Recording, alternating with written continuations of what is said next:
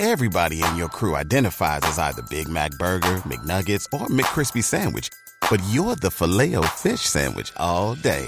That crispy fish, that savory tartar sauce, that melty cheese, that pillowy bun. Yeah, you get it.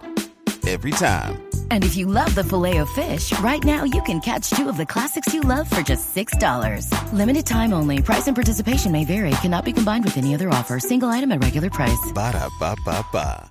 Minutos, las noticias, las más importantes hasta ahora en Blue Radio. En Santa Marta, las autoridades investigan la muerte de un menor de edad cuyo cuerpo apareció flotando en la bahía. Nos informa en la capital de Magdalena, Luis Oñate. De acuerdo a la versión entregada por algunos testigos, la víctima de aproximadamente 15 años de edad era conocido en el sector del centro histórico como el Marisaleño, quien se dedicaba a la venta de dulces y golosinas en esta zona de la ciudad. Señalaron asimismo que el joven fue visto bañándose en la bahía, sector de los Espolones, de donde al parecer se lanzó para nadar hasta la marina, sitio al cual nunca llegó. Varios turistas que tomaban baño en el lugar divisaron el cuerpo flotando, lo rescataron y lo llevaron hasta la playa, en donde se hizo presente una patrulla de la policía. Luego del proceso de levantamiento, el cuerpo fue trasladado hasta medicina legal a fin de poder identificarlo y conocer las causas reales de su muerte. En Santa Marta, Luis Oñate Gámez, Blue Radio.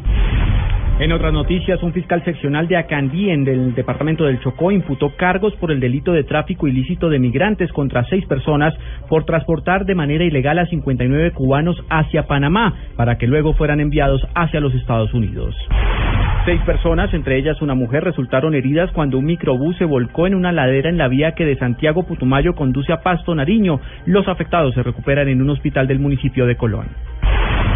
El Metro de Medellín modificará sus horarios para facilitar el disfrute de los usuarios de las fiestas navideñas. Hoy, durante la noche de las velitas, el servicio será prestado hasta la medianoche.